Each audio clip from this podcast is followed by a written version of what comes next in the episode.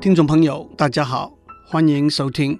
我爱谈天，你爱笑，我是刘总郎。今天我要讲的题目是怎样平分一个蛋糕。哥哥和弟弟放学回家，妈妈刚刚烤好了一个蛋糕，就拿出刀来，把蛋糕切成两块，给哥哥一块，给弟弟一块。哥哥嘀咕着埋怨妈妈偏心，弟弟那块比较大。弟弟也嘀咕着埋怨。妈妈偏心，哥哥那块比较大。妈妈说：“那就让你们自己来选吧。”哥哥先选，弟弟马上提出抗议。哥哥肯定把比较大那一块先拿走了。最后，妈妈想出了一个主意，让哥哥把蛋糕切成两块，然后让弟弟来选。哥哥和弟弟想了一下，都觉得这是可以接受的做法，也就是平分一个蛋糕这个问题的答案。但是如果妈妈在蛋糕上涂上了奶油，有些地方有巧克力奶油，有些地方有草莓奶油，哥哥比较喜欢巧克力奶油，弟弟比较喜欢草莓奶油，那该怎么办？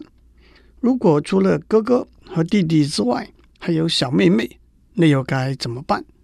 等一下我们会回过头来讨论这些问题。资源、财富、税负、工作等的分配。是政府、企业、家庭、个人都常常要面对的问题。政府如何把一年的总预算分给国防、教育和社会福利等项目？企业如何把公司所有的员工分派到研发、制造和行销等部门？大致几个国家如何分配一个小岛附近公海底下的天然资源？二次大战后，盟军如何分别占据柏林？首次妈妈如何分配哥哥、弟弟和妹妹去做扫地、收拾房间和遛狗等家务事？想要达到公平、大家都能够接受的结果，往往可能是相当复杂的事情。因此，数学家建立了一个平分蛋糕的模型，来描述、分析这些情景。我们要把一个蛋糕切成 n 块，分给 n 个人。每个人对每一块蛋糕有他自己主观判断的价值。说得精准一点，他对每块蛋糕打一个分数，分数越高，就表示他越想分到这块蛋糕。一个最明显的例子就是蛋糕越大，分数就越高。这个分数也可以加上个人爱物的因素。例如，一块蛋糕上巧克力奶油的多少，草莓奶油的多少，这些因素对分数的影响也因人而异。不过，站在数学分析的观点来说，这个分数应该符合两个合理的原则：第一，一块大小为零的蛋糕的分数一定是零，换句话说，没有人要节食；第二，把两块蛋糕合成一块，它的分数不会减少。换句话说，每个人都贪吃。在这个模型底下，我们的问题是：怎样公平的把一个蛋糕分给 n 个人呢？首先，我们要问：公平是什么意思？公平的一个解释是满足的公平，也可以叫做比例的公平。那就是每个人都认为他得到他该得到的分配。譬如说，把一个蛋糕分给 n 个人，只要每个人都认为他得到整个蛋糕的 n 分之一，那就是满足的公平了。大家分吃一锅饭，只要每个人都认为他吃饱了。把一个总预算分给若干个部门，只要每个部门都觉得有足够的款项来执行全年的任务，也都是满足的公平。说得精准一点，每个人用自己主观的判断。对自己得到的分配打一个分数，如果这个分数等于或者超过一个一定的及格分数，他就满足了。这个及格分数可以是个人不同，也可以是大家一致的。公平的另外一个解释是没有妒忌的公平，也就是每个人对别人分配得到的都没有妒忌之意。换句话说，每个人按照自己的判断。没有任何别人得到比他更好的分配，没有妒忌的公平，要求的条件比满足的公平高。满足的公平说：“我有饭吃就好了，没有妒忌的公平说：“我有饭吃，而且别人不能比我吃得更多或者更好。”说得精准一点，满足的公平是每个人用自己主观的判断给自己的分配打分数，这个分数必须合格才是公平。没有妒忌的公平是每个人用自己主观的判断对所有人得到的分配打分数，别人得到的分配的分数不比他自己得到的分配的分数高才是公平。比如说，哥哥拿到半块。有巧克力奶油的蛋糕，弟弟拿到半块有草莓奶油的蛋糕。如果哥哥比较喜欢巧克力奶油，弟弟倒无所谓，那就是没有妒忌的公平。但是如果反过来，那就不是没有妒忌的公平了。公平的另外一个解释是一致的公平。如果所有的人用自己主观的判断给所有的人得到的分配打分数。这个分数都是相同一致的话，那就是一致的公平。譬如说，如果大家都认为每个人分配到的蛋糕的大小都是一样的，如果大家都认为每个人分配到的工作都要花四十小时就可以完成，就是一致的公平。让我强调，在解释公平这个观念的时候，一个重要的因素是每个人对每一个分配的价值有他自己主观的判断。因此，怎样达到公平的目的，往往是相当复杂的事情。反过来，如果每一个分配的价值都有一个共同接受的客观的量化的判断，比如说一块蛋糕以它的重量为价值，一份工作以它的工作时间为价值，公平的观念是比较容易了解，和公平的目的是比较容易达到的。讲完这些架构性的观念。让我们回头具体的谈怎样平分一块蛋糕。首先，让我重复我上边讲过的：妈妈把一个蛋糕分给哥哥和弟弟的方法。哥哥先把蛋糕切成两块，弟弟从两块里头选一块。这个分配的方法达到了满足的公平的目的，因为哥哥认为他的确把蛋糕平分成两块，因此在他心目中，他拿到的是一半。因为弟弟认为他在两块蛋糕中选了比较大的一块，因此他拿到的会等于或者大于一半。同时，这个分配的方法也达到没有妒忌的公平的目的，因为在哥哥的心目中，弟弟只拿到一半，不会比他拿到的多；因为在弟弟的心目中，哥哥只拿到他不要的那一块，不会比他拿到的多。至于这个分配的方法有没有达到一致的公平的目的呢？那就不一定了。虽然无疑的，哥哥认为他得到的是一半，可是弟弟可能认为他得到的是一半或者大于一半。让我们把这个问题推广到把一个蛋糕分给哥哥、弟弟和妹妹，这一来问题就比较复杂了。在三个或者更多的兄弟姐妹的情形之下，满足的公平并不保证没有妒忌的公平。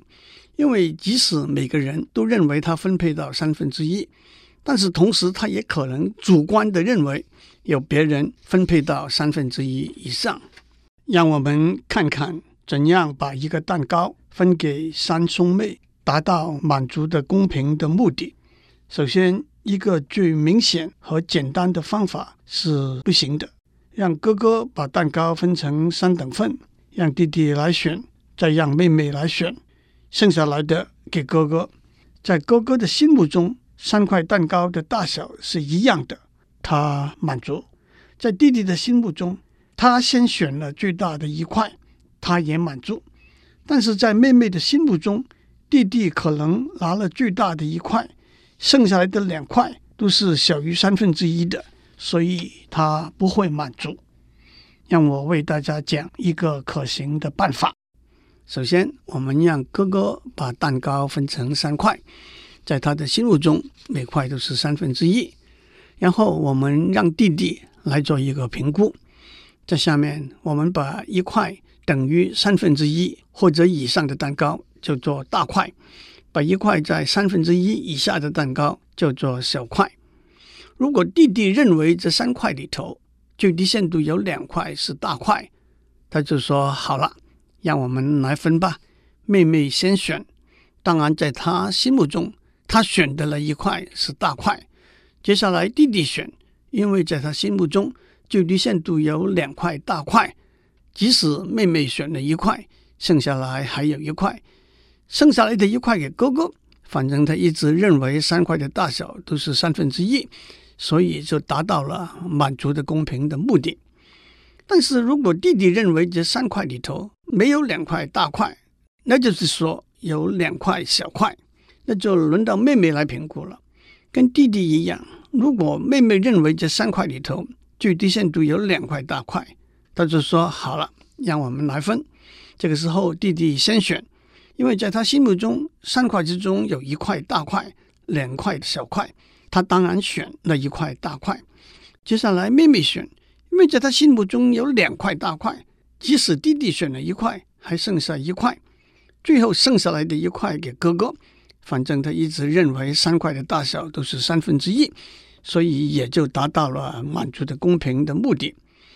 但是如果妹妹也认为这三块里头没有两块大块，那就是说有两块小块，总合起来说，弟弟认为三块中有两块小块，妹妹也认为三块中有两块小块，因此最低限度有一块，弟弟和妹妹都公认是小块，那就把这块小块分给哥哥，因为他永远是无怨无尤的认为每一块的大小都是三分之一。接下来我们把剩下的两块合起来成为一块，在弟弟和妹妹的心目中。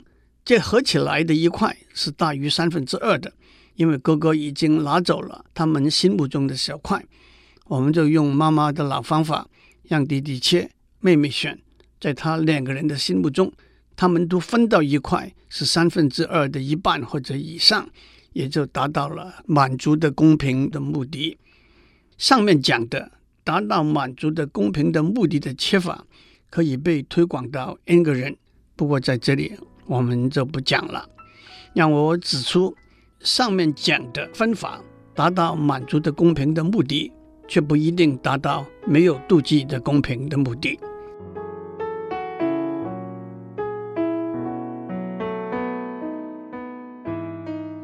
接下来，让我们看一个把一个蛋糕分给三兄妹，达到没有妒忌的公平的目的的方法。首先，哥哥把蛋糕分成他认为是三等份的三块。接下来，让弟弟比较这三块的大小。假如他也认为这三块的确是三等份，那就简单了。让妹妹先选，然后让弟弟选，再让哥哥拿剩下来的一块。因为妹妹是先选，她不会妒忌哥哥或者弟弟。既然哥哥和弟弟都同意这三块是三等份的。那么，不管妹妹怎么选，哥哥也不会妒忌，弟弟也不会妒忌，而且哥哥和弟弟彼此之间也不会妒忌，也就达到了没有妒忌的公平的目的。但是如果弟弟在比较这三块的大小之后，他认为这三块的大小是不同的，他把它们排成最大、次大、最小三块，他把最大的一块分成两块，叫这两块做 A 和 D。在弟弟的心目中，A 的大小等于次大的一块，叫做 B，还有最小的一块叫做 C。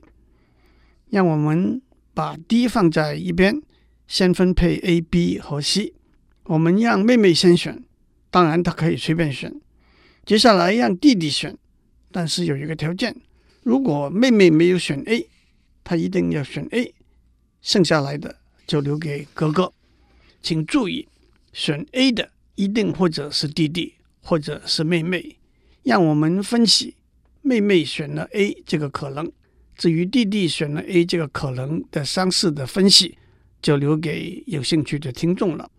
妹妹选了 A，我们就让弟弟把 D 分成三小块。我们先让妹妹在那三小块里头选，再让哥哥选，最后剩下来那一小块就留给弟弟。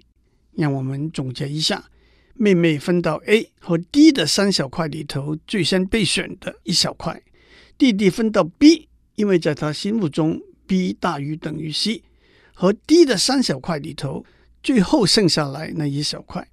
哥哥分到 C 和 D 的三小块里头，中间被选那一小块。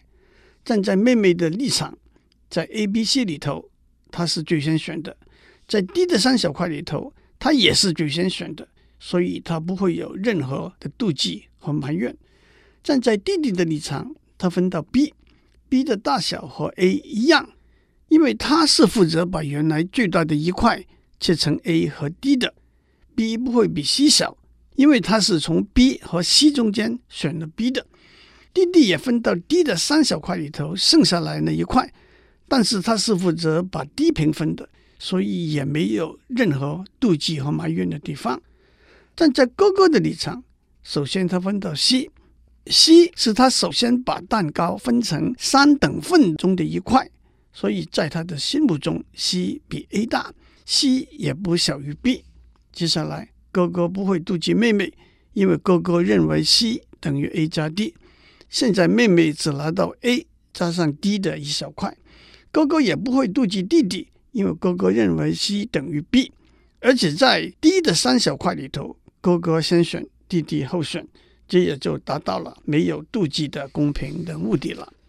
达到没有妒忌的公平的目的的切法，也已经被推广到 N 个人。但是目前推广的切法里头有一个缺点，我们在上面讲过，两个人有一个没有妒忌的公平的切法，只要切一刀；三个人有一个没有妒忌的公平的切法，顶多只要切五刀。可是，在目前的推广的切法，即使四个人，要切的刀数是没有上限的，因此在这里头还有许多研究的空间。最后，让我讲一个不同的有趣的结果。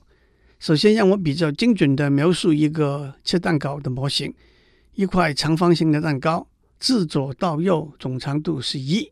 我们拿着刀垂直的把蛋糕切成三段，由左到右，它们的长度是 x 一、x 二和 x 三。x 一加 x 二加 x 三等于一，我们也叫这三段为第一段、第二段、第三段。明显的，我们有很多很多不同的方法选择 x 一、x 二、x 三的数值，也就是有很多很多不同的切法，把蛋糕切成三段。在每一个切法里头，三兄妹可以各有他们自己首选的一段。我们的目的。是找一个首选没有冲突的切法，也就是哥哥说我的首选是某一段，弟弟说我的首选是另外一段，妹妹说我的首选是不同的另外一段。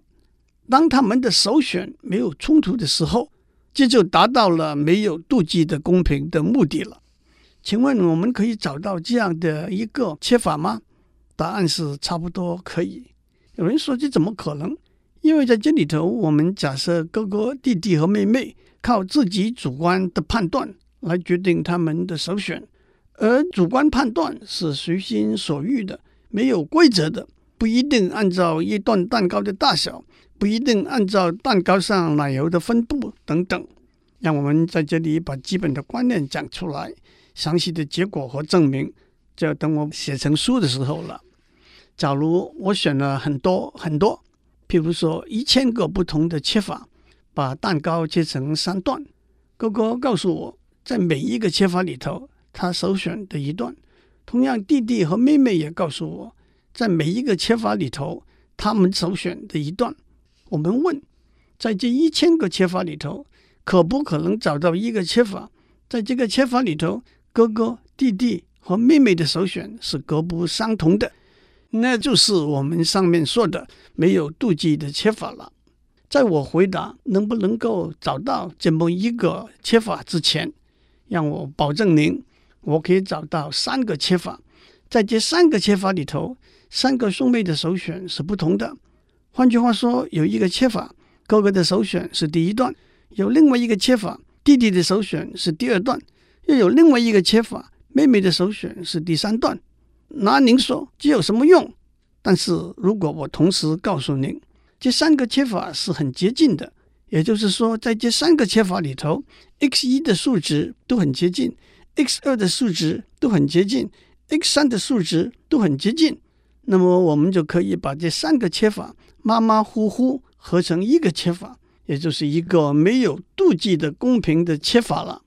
在数学上，严格的来说，我们从一千个不同的切法增加到一万个、十万个不同的切法，那么这三个切法就会收敛成为一个切法了。那么我的回答，我可以保证在一千个切法里头找到三个满足我上面所说的条件的切法，这是一个有趣美妙的数学结果。那就得让有兴趣的听众去把答案找出来了。祝您有个充满满足、没有丝毫妒忌的一天。